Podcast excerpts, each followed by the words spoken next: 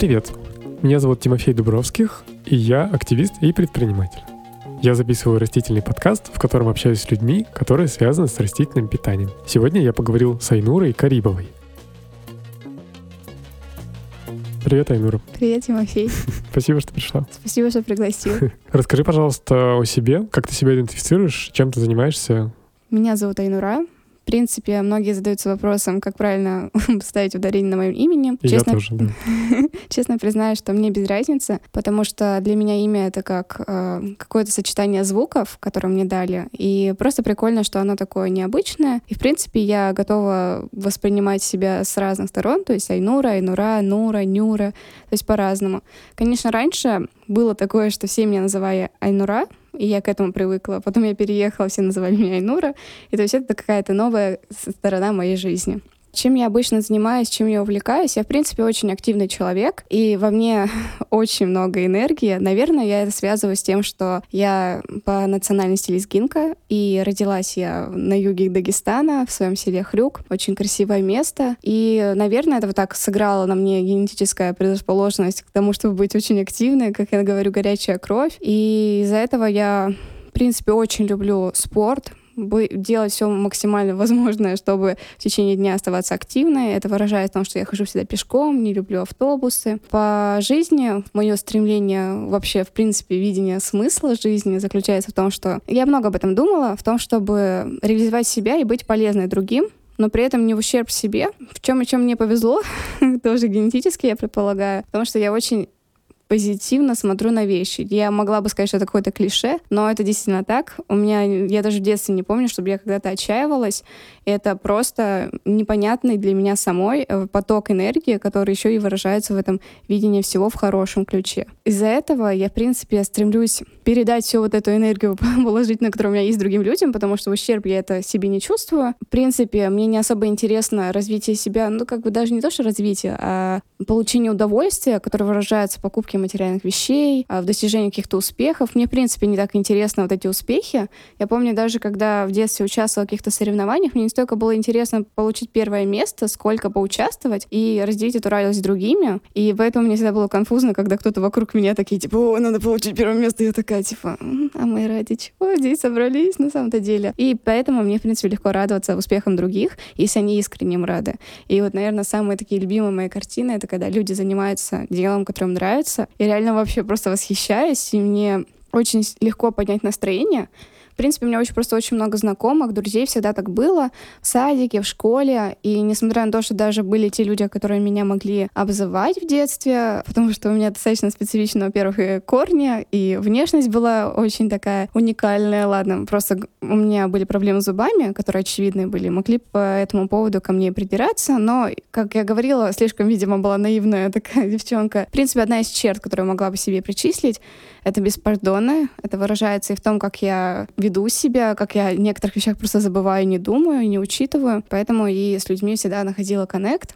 И, наверное, такие ключевые качества, то, что я очень умею слушать людей. Мне, в принципе, интересно всех слушать. Для меня все люди равны. Всегда было так, что все люди для меня красивые. И это тоже не клише какое-то, а, в принципе, для меня сущность человека — это как одно из проявлений природы. А природа, она сама по себе, по сути, прекрасна. И из-за этого, в принципе, как-то и интересно узнавать людей, и взаимодействовать с ними. И, наверное, я их понимаю из этого лучше, потому что я всегда запоминаю, что люди говорят, и как бы складывается такая база данных в голове. база данных персоналей человеческих.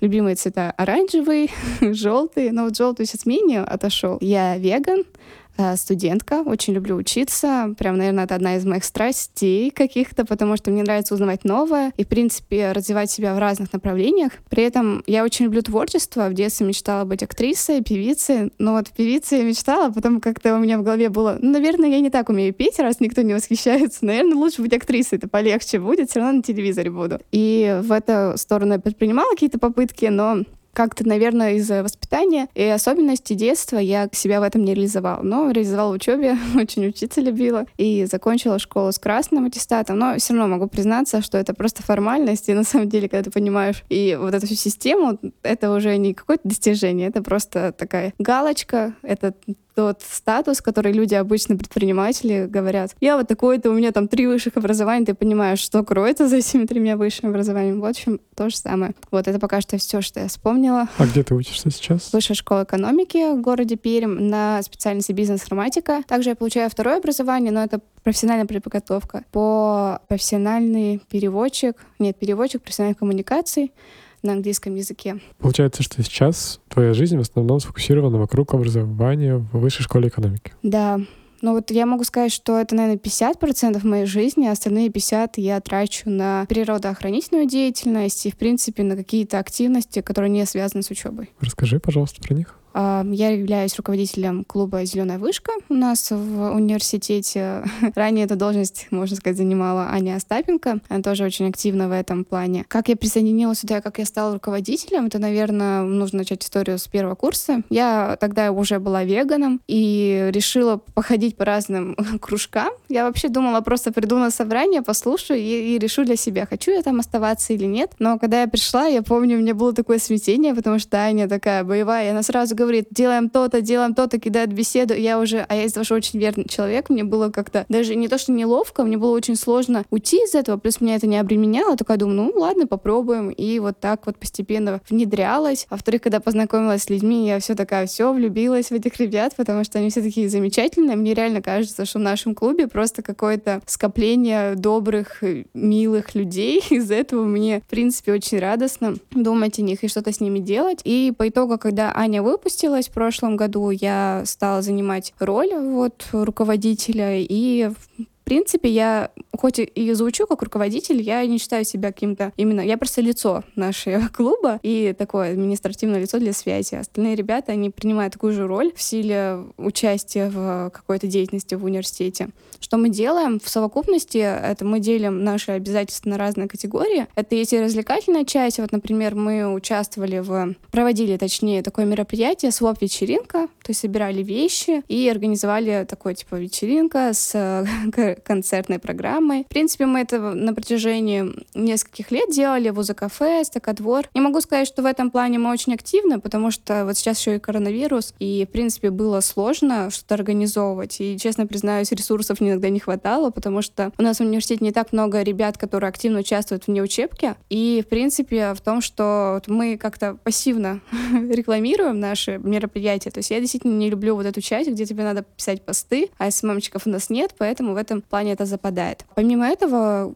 вообще, в принципе, я участвую также и вне каких-то мероприятиях, которые связаны с зеленой повесткой. Например, я езжу на слеты, и там я познакомилась с одним Андреем Рудневым. Он сделал движение «Делай», и он сделал его таким, что распространил по регионам, и я являюсь региональным координатором в Перми. Вот, могу сказать, тоже мне в этом плане сложновато из-за того, что я как бы тот человек, который исполнительный. Я могу делать и отлично делать, если я знаю конкретику какую-то, что мне надо делать. Когда мне надо чем-то руководить, я не очень люблю людей там а, распределять, куда тебе надо идти, что тебе делать, плюс вот эти все административные задачи, вопросы. Но так или иначе я пробую себя в этом, потому что у меня есть такая жизненное правило, что если что-то сложно дается мне, или я считаю, что мне не нравится, я стараюсь это как максимум попробовать себя в этом, чтобы понять, объективно я была или нет, потому что иногда бывает такое, что мы просто боимся. Вот, и пока пробую себя в этом, и в рамках этого вот недавно ездила на слет, экосистема Вологде, там как раз-таки были образовательные программы, знакомились с разными проектами готовыми,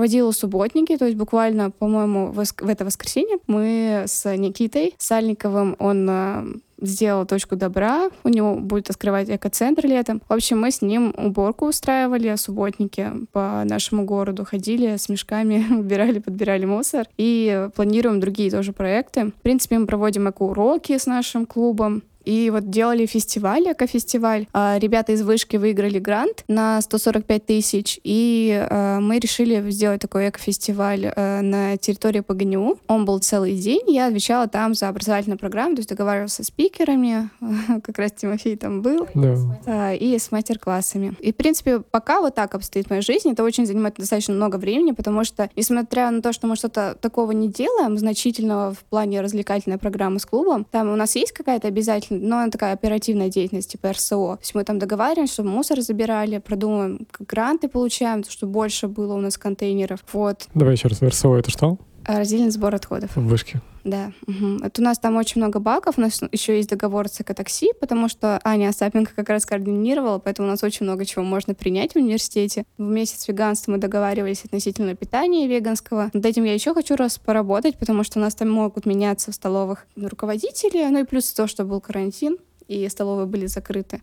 В общем, надо тоже это актуализировать. Вот. И, в принципе, такая вот обширная деятельность, которая занимает очень много времени и не только даже фактического, но и также на размышления, потому что часто бывает думаю о том, что, бы нам еще сделать, как привлечь участников, потому что в основном у нас работают какие-то определенные люди постоянно, несмотря на то, что первокурсники приходят, они как-то не внедряются, и вот они по факту состоят в беседе, но могут ничего не комментировать. Вот, я тоже стараюсь как с ними взаимодействовать и не напрягать себя лишний раз, потому что у меня есть такая черта, как бы, несмотря на то, что но по факту ничего не делаю, ничего не происходит. Там слишком углубляюсь в учебу, но все равно ты на фоне волнуешься, переживаешь об этом, хочешь что-то сделать. И вот мне все друзья говорят, да расслабься тебе, ты что, этот клуб, да просто клуб университетский. Я даже так не могу на это смотреть. Я такая, конечно, но это правильно совет. Если вы там волнуетесь, если у вас такой есть опыт, то обязательно расслабляйтесь. Не стоит на этом кон своей жизни оставлять, потому что просто делайте, и люди обязательно вдохновляются вашим действием. Кто-то вас вдохновит снова, то есть это нормально чувствовать угасание, активности. И немного можно остановиться, посмотреть, может, я что-то не так делаю, может, мне немножко изменить либо взгляд, либо действие. То есть бывает. То есть надо остановиться и подумать. Да, супер. И хочется немножко вернуться к тому, что ты сказала по поводу переезда, чтобы понять, как это было для тебя. Во сколько ты переехала? Сколько лет? Ну, получается, я переезжала несколько раз примерно в год мы переехали с мамой из Дагестана, и переехали мы в Лысьву. Я там жила до 2010 года, то есть я родилась в 2000 но 2010 там жила, и это было до третьего моего класса обучения. В принципе, детство я проводила там, воспоминаниях это сохранилось как просто маленький райончик, потому что мама не отпускала нас далеко гулять. И вот я помню только свой дом, помню его адрес. Садик был напротив моего дома, школа напротив садика. То есть это все было в таком маленьком микрорайоне. В принципе, детство прошло у меня я могу сказать, что для меня оно прошло нормально. Но если в целом описывать, были такие травматичные ситуации, которые сыграли роль на моей личности. И это, в принципе, нельзя сказать словом «хорошо». То есть это просто детство прошло. Типа ты хочешь про них как-то осветить или нет? Ну, просто, может быть, с какой стороны? Со стороны там в классе или где-то еще? Это, наверное, было больше в семейной обстановке. Okay. Потому что вот так как я родилась в таком Дагестан, в принципе, всем, наверное, понятно, какое там представление о том, как воспринимается роль женщины в семье. И мой папа, он всегда много работал. То есть воспитанием в основном занималась мама. Хотя в детстве папа, он всегда был к нам добрым. Мы всегда называли его мой папочка. То есть у нас в семье были теплые отношения. Единственное, с чем такая грусть связана в детстве, это с тем, что вот моя мама, она была молодая. Молодая, родила трех детей, и, получается, не успела еще насладиться этими э, особенностями жизни, переезжает из своей родины, от своей семьи, Э, в такой русский городок, в котором нет у нее ни знакомых, ни друзей, и с тремя детьми, и то есть у нее другие вообще паттерны поведения и культурные какие-то особенности, которые не свойственны обществу, в котором она живет получается, жила, когда мы переезжали. Из-за этого она испытывала очень много стресса. Она, в принципе, очень чувствительная эмоциональная. Этот стресс э, неизбежно был отражен и на нас. Потому что также под, э, с точки зрения взаимоотношений с папой, особенности бракосочетания в Дагестане заключаются в том, что ты просто выбираешь, и то есть вы и все. То есть там не было такого, что вы там влюбляетесь, как это у нас делают, расходитесь. А с точки зрения, наверное, стабильности, браки там стабильные. Вот. Папа все равно относился как... Единственное, в чем выражалось, это то, что папа мог на нас никак не выражать выражать свои недовольства. То есть это все мама всегда испытывала на себе. Из-за этого мама все равно это выражала на нас. То есть это такая цепочка была. Есть такие картинки, когда там все по низу идет. Но я не знаю, возможно, это особенность моей личности, но я помню в детстве я никогда на маму не обижалась именно так сильно. То есть я могла там плакать из-за того, что мама что-то делала по отношению ко мне неправильное с точки зрения воспитания, дабы обеспечить ей безопасность. Я не буду говорить конкретно что. Ну, то есть это не такое прям что-то ужасное из кадров. Пусть говорят просто это травматично для ребенка. То есть, может быть, игнорирование каких-то его слов, потому что у нее там были свои желания. То есть я помню, я хотела бегать, например, именно вот атлетикой заниматься, возможно. Меня отправляли на балет, хотя я и хотела петь, да, и меня отправили в хор и там на фортепиано играть. Но когда я пыталась выразить, что там, допустим, преподаватели в музыкальных школах не особо сильно доброжелательны, мне как бы, можно сказать, игнорировали. Говорит, ну вот девочки вот такие вот занимаются. То есть вот такие могли быть вещи. Я просто чувствовала, что мама это делает, потому что, во-первых, у нее тоже какая-то боль есть, за ее поступками стоит. И то есть у меня всегда было такое сострадание. Поэтому моя мама, в принципе, я из-за этого сохранила в своей голове. То есть по-доброму к ней отношусь, всегда относилась и не запомнила тот опыт как травматичный в этом смысле. В принципе, еще было хорошо, что у меня были брат и сестра, то, что мы разделять могли с собой, несмотря на то, что мы тоже друг друга там калечили, как говорят, брат брата, сестра сестру, э, у нас все равно сохранилась тоже какая-то вот такая толерантность. Единственное, что моя сестра в сравнении с моим братом и со мной, она более чувствительная и, наверное, запоминает вещи, из-за этого мы отличаемся. То есть, например, ей вот это как травма сохранилась, именно восприятие поведения мамы по отношению к ней. В моем случае я просто понимаю, почему мама так поступала, я понимаю, что мама меня любит, то есть не было в этом такого. К тому же за все эти года мама изменилась, и она тоже э, немножко переосознала свое поведение, и много раз уже перед нами извинялась, то есть я понимаю, что в роли там есть, я читала много статей, в принципе, про то, что там вот абьюз, и там, когда бывает мазохист, садист, я не знаю, что такая система. То есть мамы такого нет, она просто именно как молодая девушка совершала ошибки, и это нормально. То есть три ребенка, у нас еще разница небольшая была. То есть моя старшая сестра, у нас с ней разница два года с братом, по-моему, четыре. И то есть мы все равно все примерно одинаковые. Из-за этого, конечно, я понимаю, что было сложно. Но вот в детстве еще тоже у меня были друзья, в школе, в садике. Но вот единственное, что мне не разрешали гулять очень долго. То есть я помню, что мне разрешали буквально во двор выйти. Были случаи, когда я просто вышла с соседкой нашей прогуляться. Мама об этом не знала, она начинала панику. И то есть такие были моменты, связанные с детством. Были люди, которые могли меня обзывать, маленькие мальчики, там, потому что у меня были такие зубы, как у зайчика похожие, вот, щели между зубами. Могли из-за этого, или еще из-за того, что особенности глаз были. Еще помню, тот период был, но это уже было в 2010 2012 когда а, людей не русской национальности называли хачи, а, еще как-то там называли чурки, да, вот слово чурки. Я помню, из-за этого я очень стеснялась, когда мама могла ходить по улице, я рядом с ней, она могла говорить на лезгинском языке, языке. Я чувствовала себя неловко, конечно, очень сильно, потому что... Но у меня тогда самооценка была вообще не очень. Я помню, я очень сильно об этом переживала. Я помню, я боялась... Ну, даже не то, что боялась, когда проходишь мимо на улице, и там люди смеются, и ты думаешь, что обязательно смеются над тобой. Вот это такое у меня было. Это уже было в возрасте 12. Ну, когда я переехала в Пермь, получается. Это был класс пятый-шестой. Да, ты говорила про третий класс, что в третьем классе в 2010-м. Что когда тебе год, год вы переехали в Лысьву, и в 2010-м да, это, это было мне, получается, ну, 9-10 лет. Это уже в четвертом классе я училась в Перми. А, окей. Ну, да, я хочу чуть-чуть откликнуться по поводу этого ощущения, по поводу смеха на улице, что для меня это понятно. Ну, насколько-то. Что у меня были зубы как у зайчика тоже, типа два передних торчали вперед. Это было ну, в детстве это было как бы одним из поводов, поводу которого, ну, из-за которого меня дразнили, и, и из-за которого я был формально, это, был, это для меня была причина, почему люди меня не любят и почему я не могу социализироваться. Пару лет назад, когда я поставил брекеты, моя жизнь, конечно, сильно изменилась, потому что типа та причина, которая для меня была причиной, по которой я не могу социализироваться и быть обычным, нормальным, принятым человеком. Типа вот я с ней как бы с такой причиной жил до, там, условно, 30 лет примерно. И это очень тяжело. Вот, поэтому я тебе как сочувствую, немножко эмпатизирую.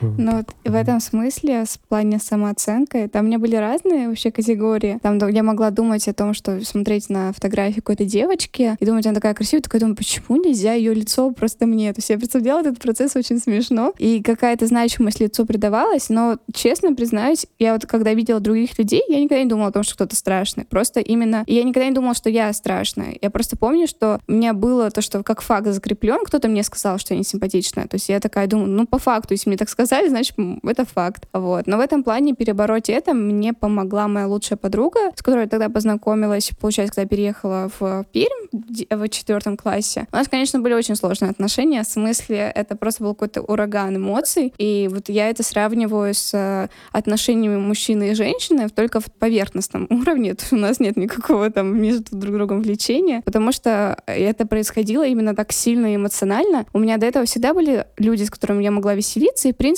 даже если у меня были обидчики, я это сильно к сердцу не принимала, я это забывала легко, потому что всегда были люди, которые меня поддерживали и общались со мной хорошо. То есть социализация у меня была отличная. Возможно, какие-то тоже навыки, которые передались по генам, потому что мой папа тоже, он очень общительный, он тоже привил вот такую открытость к людям. А вот с лучшей подругой, а, я помню, она была тем человеком, который мне в открытую, то есть если люди до этого могли подшучивать, она в открытую сказала мне то, что она считает меня несимпатичной. И я помню, как это было такое облегчение для души, потому что человек это сказал, и ты такой, он общ... она общалась, она была прям идеальным примером друга в смысле поведения, то есть она всегда защищала меня, она всегда заступалась, она вела себя как друг, то есть прям давала мне все, пытала, всегда меня допытывала, потому что я была очень таким закрытым человеком. Я всегда про себя думала вещи, а если с людьми взаимодействовала, я просто там, получается, условно шутки шутила, а вот какие-то более глубинные мысли я или проблемы я вообще никому не рассказывала. То есть даже вот то, что у меня в семье происходить могло, какие-то травмы, которые могла испытывать, я не думала, что это нормально об этом рассказывать. Чисто даже из-за того, что там моя мама в каком-то ключе неправильном для меня другим людям предстанет, что люди не испытывают к ней того чувства, которое я испытываю, они стопудово это интерпретируют неверно. Но подруга показала, что это нормально делиться чем-то, и она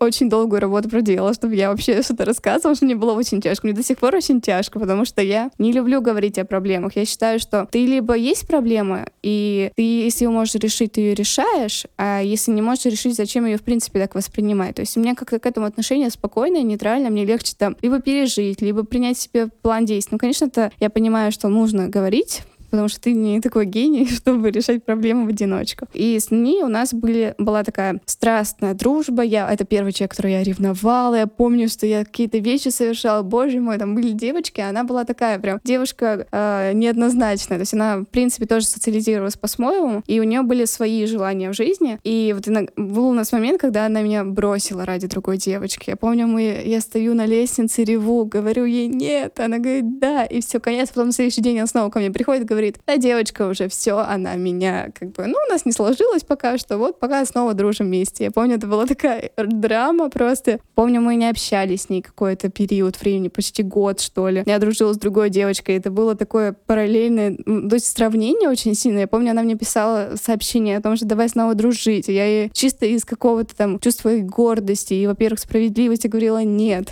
мы не друзья там. То есть вот это было прям очень сильно так активно. И она повлияла на меня, вот когда, во-первых, сказала, что вот я для нее некрасивая, то есть я по-другому начала воспринимать внешность в целом, потому что я поняла, что меня ценят не за то, что как я выгляжу. Во-вторых, постепенно просто у нас с ней были свои течения в жизни, мы там придумывали какие-то планы популярности, то есть, ну, такая детская обучение, вот, и, наверное, уже как-то по-другому себя пересознаешь, начинаешь замечать и в себе прекрасные, красивые стороны. А я, в принципе, очень увлекалась чтением всяких там советиков ВКонтактике. И это тоже повлияло, потому что там бывают паблики такие, куча-куча всякой информации. И в целом она, наверное, с какой-то стороны бывает и верная. То есть там не было такого что-то сверхъестественного, самые базовые вещи. Из-за этого тоже я как-то спокойнее стала относиться. Плюс, я думаю, гормоны улегли, в общем, уменьшили свое влияние на меня. И потом я начала уже развивать любовь к себе. То есть я начала такая волосы распускать. Мы там фотосессии сессии делали, и уже как-то это спокойнее стало. Единственное, что зубы, у меня я сделала брекеты где-то в 10-11 классе, то есть у меня помимо того, что у меня были зайчьи зубы, у меня там еще зубов просто где-то было не было зуба, черный зуб. И, в принципе, это была очень такая огромная часть моей жизни, которая прям очень заметная, то есть я даже смотрю сейчас видео, понимаю, что прям было видно, и многие про это говорили, что мой класс, что люди вокруг, я это, в принципе, извлекла из этой ситуации, что люди не общаются с твоим лицом, лицом, они общаются с тобой. И то есть я, возможно, каким-то образом их привлекала, потому что была всегда такая жизнерадостная. Из-за этого люди как-то эту часть забывали. То есть могли даже если смеяться, либо там я смогла над этим подшучивать, потому что я объективно понимала, что есть такой недостаток косметический. И как бы никто не отменяет то, что у каждого человека есть эстетическое восприятие мира. То есть это нормально видеть в чем-то красоту или не видеть ее. И получается, я просто к этому спокойно относилась. Потом, когда пришла к врачу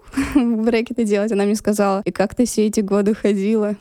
Вот. Ну, в общем, как-то постепенно. Потом я сделала свои зубы, сейчас у меня они, в принципе, в порядке. И это прикольное чувство ходить улыбаться, потому что я очень люблю улыбаться, а тут вообще есть возможность никого не пугать улыбкой. Потому что я помню, даже когда ходила на танцы, мне говорили, улыбайтесь шире. Я такая, может, не стоит, может, не стоит мне этого делать. Я как бы понимаю, зачем это делают люди. Вот. Но думала, в моем ситуации это не лучший способ привлечения людей к танцу. И как-то так. То есть в этом смысле мне повезло. Достаточно позитивная история и конец. И поэтому я такой уже травмой не обладаю. Единственное, что, наверное, были какие-то проблемы самоидентификации, это связанные с фигурой. Я помню, что я знала, что, может быть, моя внешность не очень хороша, но люди часто делали комплименты по поводу того, как я какая стройная, худенькая. И из-за этого я себя идентифицировала вот этим статусом худая. То есть я думала, что это вот это мое достоинство, его надо хранить. А из-за того, что как бы ты подросток, ты становишься, там, меняешься. Я, в принципе, даже не склонна к тому, чтобы толстеть особо сильно, но у меня была рядом подруга, вот эта лучшая, она была тоже очень худая, но вот она была, могла быть еще худее, чем я, то есть высокая и худенькая, потому что она еще и танцами занималась, то есть я могла тогда спортом не заниматься, и как бы она все равно разные типа фигуры. Я могла сравнивать себя с ней и понимать, что угу, в какой-то момент я поправилась для себя, но это было очень незначительно, другие все равно продолжают говорить, что я худенькая, но я это себя воспринимала, что я могу потерять свой статус, вот этот, и сдерживалась, там, старалась сохранять вот это, то есть вот эта идентификация, когда ты чувствуешь вот эти изменения и половые, и гормональные, которые тоже влияют на твой внешний вид, как бы вот это искаженное было восприятие, но вот мне в сравнении, наверное, с другими людьми везет, что у меня как бы не было и, то есть люди, которые к анорексии приходят, у них есть либо они слишком целеустремленные и достигают всех целей любой, любой ценой, либо у них есть, ну, вот это не любовь к себе и преувеличение проблемы очень сильное, то есть у меня в этом смысле вот это моя беспардонность и позитивность, я как бы в принципе проблемы не воспринимаю. То есть я, у меня очень замедленное осознание проблемы. То есть она уже прошла, и я потом осознала, что она у меня была. И то же самое с весом. Я то есть, э, спустя года понимаю, что тогда, возможно, у меня была неправильная идентификация, но я к этому параллельно относилась. Я помню, что я домой могла приходить, такая думать, блин, вот так вот сидеть, что-то не так, надо переживать. Но в целом, то, что жизнь все равно насыщенная, ты как бы об этом забываешь, снова так вот приходишь к этому. И вот, наверное, это была одна из причин, в принципе, почему я решила там начать свой путь в изменении питания. И первым шагом был, наверное, отказ от сахара. Просто даже не потому, что там, помню, подруга сказала, что она отказывается от сахара, я такая посмеялась, такая думаю, боже мой, кто от сахара отказывается, что я сладкоежка. Вот это подруга, которая лучшая подруга? Нет, другая. А, другая, окей. Да. А когда это было?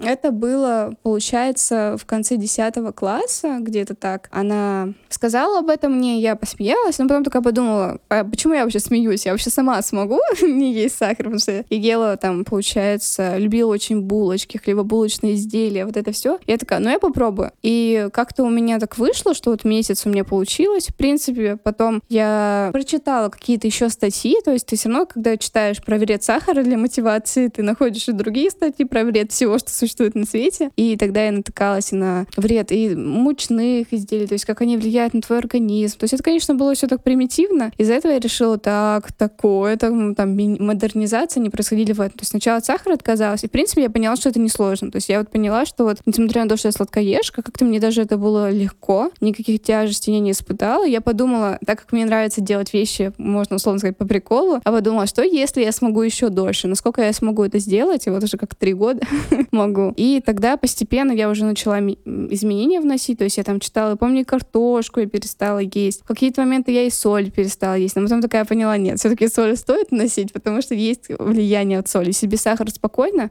то соль, она чувствуется, что нужна. Типа на психику? В принципе, на самочувствие. На самочувствие. Да, mm-hmm. потому что я вот, и, как бы, не было, конечно, проблем есть постную еду пресную, но вот я чувствовала, что мне нужно что-то соленое, потому что как-то легче становилось после этого. Я такая, ну, значит, она мне нужна, потому что относительно соли я знаю, что, в принципе, нет такого, что она сильно вредна, зависит, конечно, количество. Я, в принципе, понимаю, что во всем нужно сохранить баланс. Просто я все, что поняла в своей жизни, главное — баланс во всех сферах. То же самое касается еды, видения этого своего мира внешнего, поступков. И вот тоже соли. То есть там главное просто сохранить дозы. Так, ты отказалась от сахара, потом? Потом, если честно, я точно не помню, но, наверное, от мучных изделий, потому что я вот именно из-за того, что я отказалась от сахара, получается, я ела очень много булочек, а все это было состояла из сахара, я начала постепенно худеть. А, у тебя была задача у меня, у меня не было такой задачи. То есть у меня не было именно задачи, я это сделала для того, чтобы испытать. То есть у меня не было такого, что я это сделала для того, чтобы похудеть конкретно. Потому что я как бы не связывала с тем, что я могу от этого похудеть. Я просто подумала, что интересно себя проверить. И я не замечала, что я худею. То есть я просто знала, что потом, когда посмотрела, я поняла, что вот это была а, точка отсчета постепенно. Потом у меня были такие обстоятельства, что мы оставались летом одни, то есть дети, я, мой брат, моя сестра. Мама, не помню, куда-то уезжала, либо к папе. Папа у меня просто в командировках работает, и он работает в другом городе. По-моему, да. И я оставалась одна. То есть мы сами руководствовались, что покупать из еды. И помню, что я решила тогда еще и такое, у меня было диетическое питание на самом-то деле. То есть я решила сделать такое правильное питание, а не есть сахар, не есть консерванты какие-то, то есть они потому что вредные. Там, помню, сначала вот это так было, да, сахар, консерванты, там всякие соусы, все, что содержит сахар. И это были курочка, гречка, такое, я могла есть фрукты. Потом я еще узнавала, что там, то есть мука, что с мукой связано, то, что она так быстро усваивается, что это не очень хорошо. Потом картошка, я помню, вот это потом перестала есть. Ел, получается, куриную грудку отваривала, там молочная продукция. Помню, ела мягкий творог, любила его есть. А потом я как-то наткнулась на статью и про веганство, там, про животных, и я начала относительно этого думать, потому что э, действительно мне очень легко получалось от всего отказываться. То есть я реально не чувствовала зависимости к еде никакой, и для меня это не было какой-то тяжестью. Да, это было все еще в 10 классе. Да, летом. Это было летом, то есть уже под конец 10 класса, то есть сначала отказалась где-то, ну, где-то в мае, наверное, я сахар перестала есть, и потом уже летом постепенно я вот это все уменьшала, потому что все равно лето тебе делать нечего, видимо, ты таким образом расслабляешься. И где-то вот, по-моему, вот это первый месяц лета, полтора месяца, то есть июнь-июль, я там ела так диетически, а потом я решила попробовать, и, ну, когда прочитала про веганство, отказаться от мяса, молочки. В принципе, я, по-моему, сначала отказалась, по-моему, вроде от мяса, потому что как-то мясо меня не особо привлекало привлекало. Вот. А потом, когда узнала, что и молочка в это относится, и яйца, и мед, я и это тоже убрала. Вот. А, но это мне тоже легко далось. Типа из этических соображений. Да, то есть я тогда, когда узнала, что это кому-то причиняет вред, вообще задумалась в этой стране жизни, но на это еще повлияла моя подруга, которая вот лучшая. Она, получается, в принципе не ела мясо, говядину, то есть она могла только курицу с детства, и рыбу она не ела. Почему? У нее, как я помню, она рассказывала, действие от, было просто отторжение. То есть она прям не могла никак, ни вид. Она говорила мне все время, когда мы вместе с ней ели, где я представляю, как эта курочка, ее кости и все, всякие вот такие вещи могла мне говорить. То есть она прям видела и чувствовала, как будто бы, что это именно животное, что как это было сделано. То есть она могла съесть мясо только если оно в каком-то э, виде таком непонятном. Типа колбасы, условно.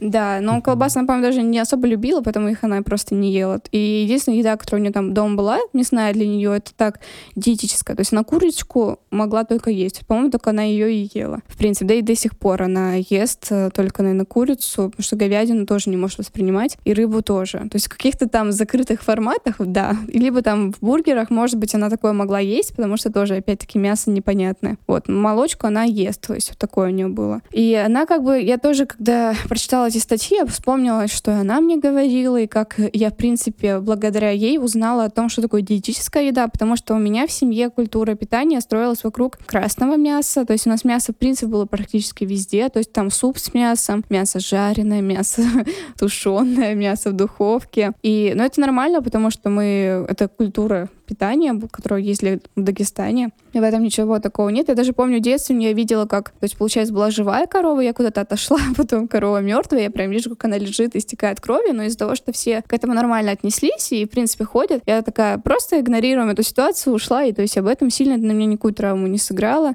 Это было тут, это было в Лысе? Нет, это было в Дагестане. То есть да, я... В смысле, подожди, ты, тебе там был год?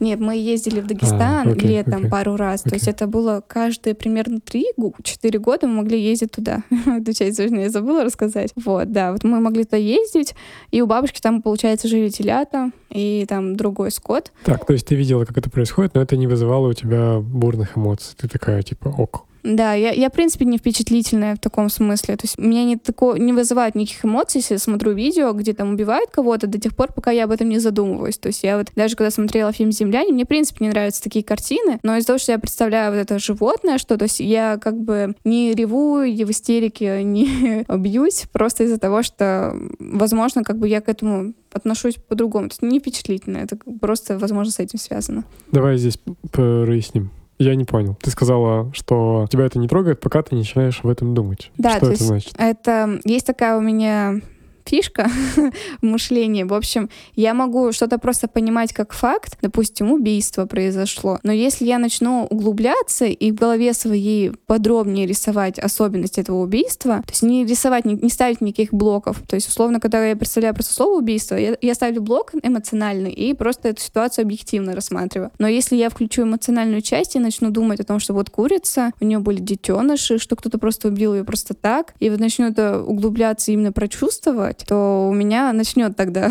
всплывать какая эмоциональная тяжесть. Вот. Но я себя защищаю от таких вот от новостей, потому что я понимаю, что в мире полно вот этого всего. И для того, чтобы сохранять позитив и, в принципе, такое положительное настроение, которое я хочу людям отдавать, потому что я понимаю, что они, в принципе, могут всегда найти негативные эмоции и без меня. И поэтому я сосредоточилась на том, чтобы отдавать им хорошее. А для этого нужно и себя как бы хорошим а, окружать. И когда вот такие плохие вещи я узнаю, я просто включаю вот этот эмоциональный блок, чтобы не тоже не ставить никакой, ну, то есть, в принципе, не игнорировать эту часть жизни, потому что это тоже составляющая нашего мира, чтобы она тоже была в моей голове и сохранялась при каких-то при решении каких-то дел, совершении поступков, потому что это тоже важно учитывать. В этом смысле, наверное, я не особо иногда согласна с веганами в их э, позициях, потому что я, например, не представляю, вот э, могут они говорить какие-то вещи, утверждать о том, что вот мы затрагиваем интересы животных, когда даже, в принципе, о домашних животных храним у себя дома, либо какие-то акты по отношению к животным совершаем, любые, принимаем за них решения. И я как бы, в принципе, с точки зрения вегетарианства против именно насилия и неоправданного использования животных. То есть это когда это чрезмерно, когда это убийство ради убийства с какой-то даже стороны, когда даже не осознается факт убийства. Мне не нравится вот эта сторона жизни людей, потому что я убеждена, что, в принципе, любое убийство, оно формирует человека, и если даже это убийство животных, оно потом так или иначе сыграет на его восприятие мира и то, что он может убивать и других живых существ. Потому что животного от человека не особо многое что отличает. Лично для меня именно по равнозначности. Если возвращаться к вопросу о том, как я стала веганом, подруга вот сыграла вот эту роль, и я, получается, от всего отказалась, и вот была буквально только я успела побыть месяц веганом, так как учитывая эту ситуацию, что у меня большая часть рациона просто ушла, когда я перестала есть сахар и потом постепенно другие продукты. Мама вернулась где-то под конец лета, а я очень похудела. То есть я, я для себя это не заметила. Я это, в принципе, не стремилась и не ставила целью. Я старалась очень достаточно есть, то есть я, в принципе, ела постоянно. То есть я вот просто единственное, что это, наверное, была не калорийная еда, потому что я, помню, даже масло не ела, а ела там гречку, фрукты, там я могла килограмм яблок есть, и при этом очень худая была для себя. То есть я, по-моему, весила 37 килограмм, если не ошибаюсь, это я помню. И то я даже взвешивалась просто так. То есть не помню, чтобы я это специально делала. То есть я помню просто какой-то момент я это сделала и увидела такую цифру, но я подумала, что весы не работают, потому что они реально барахлили когда-то. И я такая думаю, не знаю. Ну, короче, я себе этим не забивала голову и думала, ну, это все обман. А потом на фотографиях даже смотрю, я реально выглядела как-то, ну, очень худой, но не настолько прям категорично. То есть, в принципе, я выглядела просто как маленькая девочка девочка, вот. В целом, мама, конечно, была очень тяжко к этому отнеслась, очень тяжко. Я помню, меня заставили есть мясо и все продукты, и вот с этого момента началась, конечно, не очень приятная ситуация. Я как бы по... просто сделала то, что просила мама, потому что мне в тот момент было это легче сделать. Но, кстати, ремарочка, я забыла сказать, когда я вот э, перестала это все есть, я помню из физических состояний, которые могли показывать, потому что что-то, может быть, не так пошло. Я когда вставала с кровати, в принципе, в любой момент, даже неважно, резко, не резко, у меня как-то был такой момент, что в голове, тем... ну не то, что темнота, то есть мне надо было как-то вот так вот э, просто приостановиться, понять ситуацию, потому что как-то глаза настраивались, фокус находился. То есть это очень странное чувство было, до этого его никогда не испытывала. В общем, мама заставила меня есть мясо, э, в принципе, есть все калорийные какие-то продукты. Я помню, я это делала, хотя вообще никакого удовольствия я не испытывала, потому что, во-первых, благодаря подруге, когда я к ней приходила,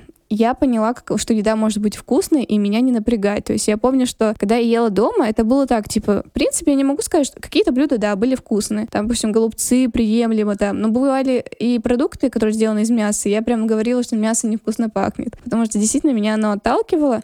Но ты как бы не осознаешь другой реальности, ты думаешь, ну вот это еда, еда, то есть зачем быть придирчивым? Потому что меня научили в детстве подстраиваться. Я помню, что я ради мамы глотала овощи в супе, просто для того, чтобы, ну, она просила меня его съесть, надо съесть. И помню, что вот я, когда мама составила меня снова есть мясо, я просто такая, боже мой, надо это сделать, опять-таки по этой же логике. И все равно в голове как бы уже изменения произошли, и я понимала, что мне это не устраивает, и что я все равно так или иначе снова нач... перестану есть мясо, просто важен период. Тогда еще папа приехал, как бы мы жили все вместе, всей семьей. И вот когда я снова начала это все есть, там же все равно и психологический сдвиг происходит, потому что ты опять как бы нарушаешь то, что ты там думал. Ну и во-вторых, ты то, что тебе говорят, что у тебя какая-то проблема, и ты такой, какая у меня проблема? То есть там да, могли говорить, что это анорексия, всякого такое, которое типичное, наверное, это проблема, которая может возникнуть, когда человек похудел. Из-за этого, из-за того, что вот так резко произошло прием пищи тяжелый после такого длительного периода, можно сказать, даже детокса какого-то определенного, когда организм не испытывал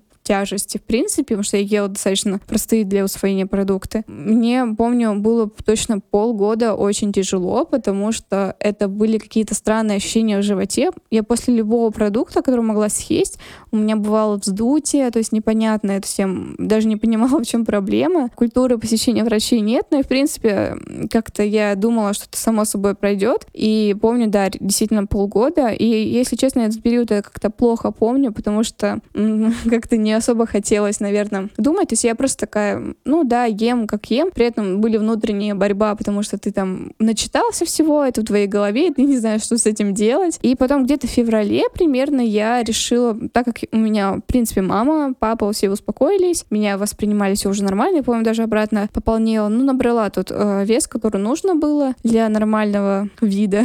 Хотя и не выглядела ужасно на самом-то деле, просто, видимо, мама, которая долго меня не видела летом, для нее это было категорично. И я в феврале снова получается, перестала есть мясо. В одиннадцатом классе.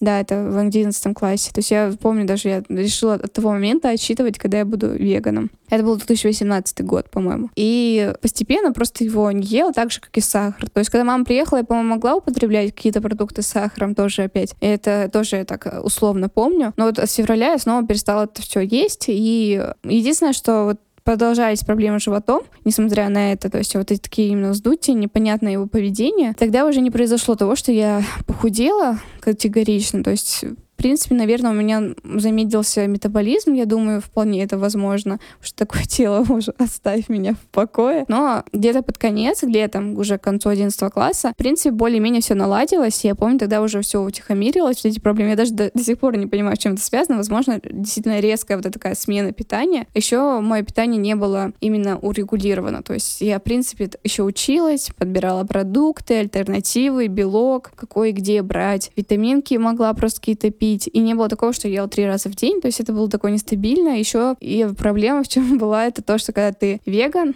ну, точнее, когда ты ешь легкие продукты, ты увеличиваешь объемы. Я помню, что я не могла наесться именно когда вот я отказалась от масла, от каких-то таких продуктов белковых, и я решила это увеличивать углеводами. То есть... Подожди, масло, белковые продукты у меня не...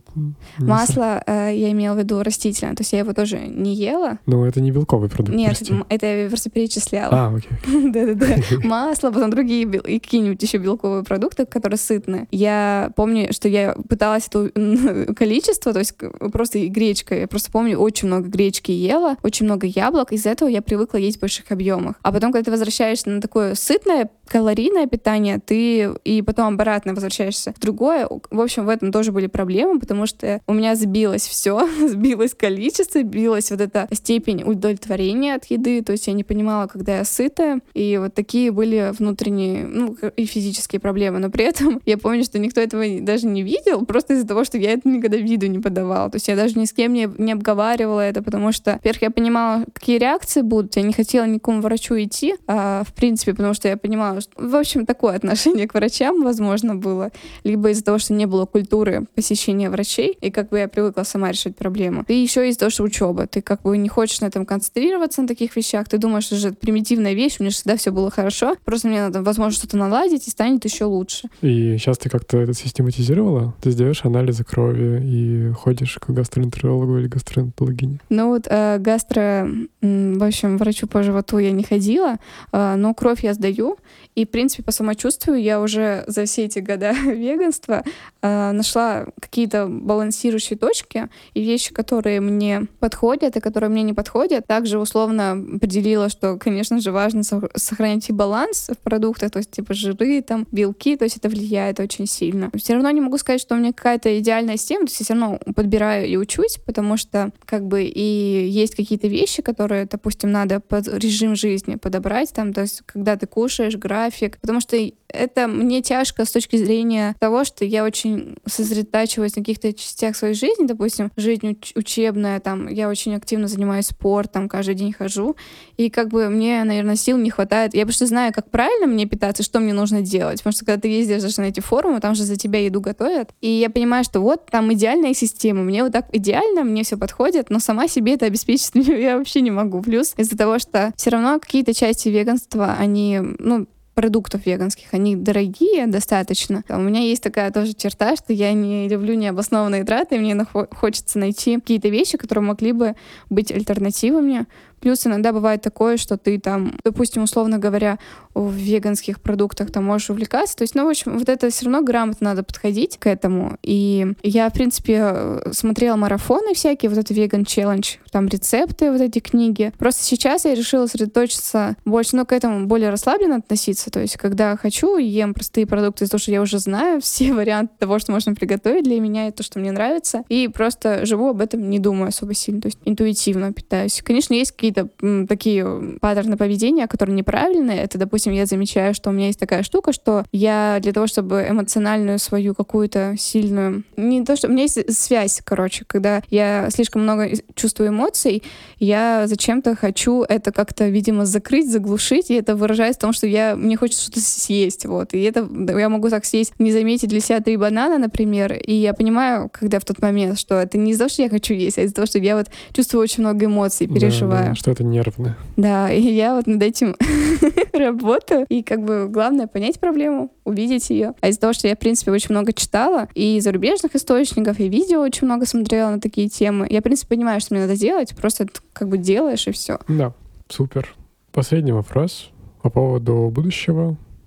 Как ты видишь себя в будущем? Может быть, когда закончится университет или вообще в каком-нибудь будущем? Но я в целом как человек очень живу в настоящем моменте, и это выражается в том, что мне действительно при представлении будущего картинки нет какой-то именно четкой, потому что вот это чувство, которое я испытываю каждый день, я действительно наслаждаюсь. И вот из-за этого как бы тот поток именно памяти в моей голове, вот этот объем, он заполнен каждым моментом. И я помню, что я могла делать, то есть прям очень четко. Из-за этого восприятие каких-то изменений в жизни, оно очень яркое. Допустим, я помню вот сейчас, когда вот лето, все зеленое, у меня почему-то ощущение, что никогда такого зеленого не было. То есть я слишком сильно радуюсь от этой зелени вокруг. Зимой я очень сильно радовалась от этого снега. И это, если отвечать на твой вопрос, отсылает к тому, что мне, в принципе, пока нравится концентрироваться на настоящем и совершать поступки, поступки, исходя из моих ценностей. У меня ценности — это там э, быть честной, делать какие-то хорошие вещи по отношению к людям и делать это искренне.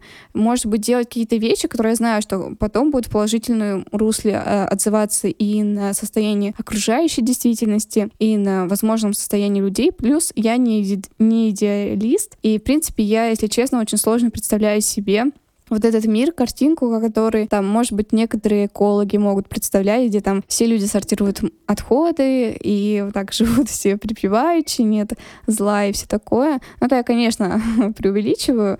Возможно, немногие экологи так мыслят. И я просто думаю, что все закономерно, то, что во всем постепенность есть, и если и постоянство. То есть, если ты какие-то вещи совершаешь в таком ключе, ключе хорошем, я понимаю, что они так или иначе несут в себе результат, просто это в каком-то далеком будущем, и это выразится своей форме, которую я, конечно, могу ожидать. Например, там, допустим, вот этот раздельный сбор отходов в университете вносишь, постепенно какие-то шаги к этому совершаешь, это систематизируется, может, на уровне университета это становится каким-то уже внедренным процессом, и я как понимаю, что так происходит. И, наверное, в целом, в будущем я стремлюсь, во-первых, у меня есть цель такая, но мне, мне во-первых, очень нравится делать и ставить цели по приколу, как я это для себя говорю, и это выражается в том, что я ставлю себе вот такие глобальные цели, какие-нибудь забавные, там, то, что я считаю, просто хочу попробовать, и я хочу попробовать заработать очень много денег, чисто для того, чтобы у меня есть идея. Я хочу открыть школу, которую могут посещать разные люди, она будет именно необычного формата. Но там я уже продумала себе эту систему этой школы, то есть там я уберу какие-то формализованные отчеты, но это одна из идей. Потом есть вторая идея, я хотела сделать светофор, который будет говорящим, и там можно будет задавать туда бутылки говорящие, чтобы туда люди могли свой голос. Я подумала, что это прикольно, когда ты идешь по улице, и там светофор говорит твоим голосом.